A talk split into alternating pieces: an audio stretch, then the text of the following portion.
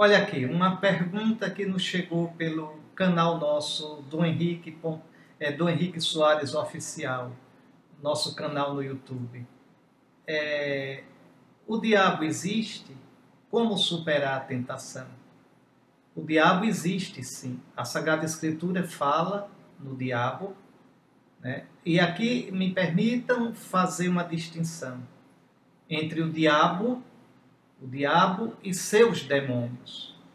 O diabo é o chefe dos demônios. O diabo é um anjo, né, que segundo a tradição chama-se Lúcifer, e o diabo se fechou para Deus, junto com outros anjos, ele chefiando um anjo superior. Os anjos eles são diferentes em inteligência, são diferentes em, em personalidade e em poder.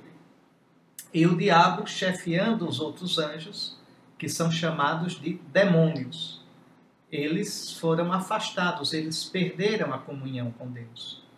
Então, aparece no Antigo Testamento, insinua a existência desses seres. Eles, por exemplo, no Gênesis, né, a serpente, no livro da sabedoria se fala, no livro de Jó, Satã. Então, mas no Novo Testamento é que o diabo aparece e os demônios com toda a sua clareza. E por que só no Novo Testamento? Porque é quando a luz de Cristo aparece quando a luz de Cristo é, brilha, é que o mal, é que o diabo, é que as trevas têm que revelar seu rosto.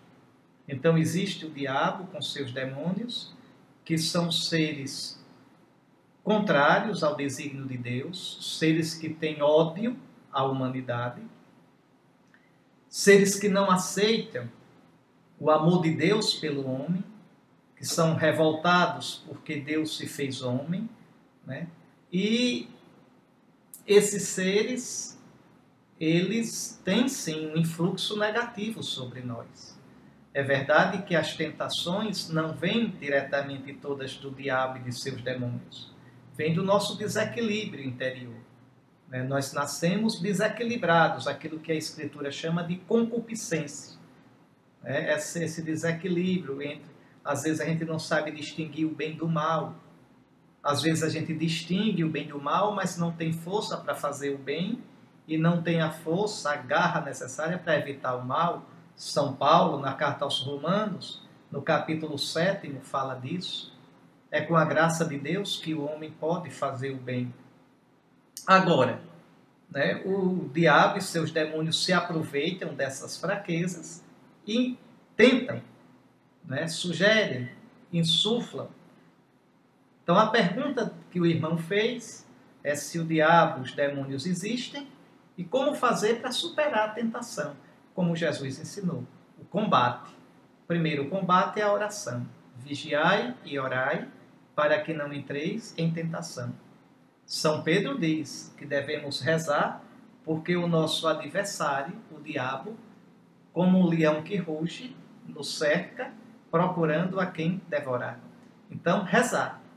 Além da oração, agora isso sem estresse, sabendo que o Senhor ressuscitado, na força do seu espírito, venceu a força do diabo e dos seus demônios. Deus é mais forte. Além da oração, é importante a gente também cultivar uma disciplina na nossa vida.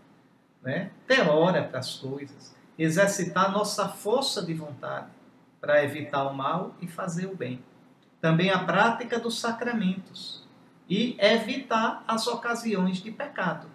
Aquelas coisas que eu sei que me atraem mais e que não são boas, que são as minhas fraquezas naturais, eu evitá-las. Né? Evitar as ocasiões. Ter uma disciplina de vida, uma disciplina interior. Então, a oração, a prática dos sacramentos, evitar as ocasiões e não é ter realmente essa grande confiança em Deus. Jamais Deus permitirá que nós sejamos tentados acima das nossas forças. Se a gente se abrir e lutar, o Senhor está conosco. E se acontecer de cair, mas a gente lutou, não tenha medo. procure o sacramento da confissão e recomece, olhando Cristo mais do que o seu pecado. Senhor, o teu amor me faz recomeçar sempre. Amém.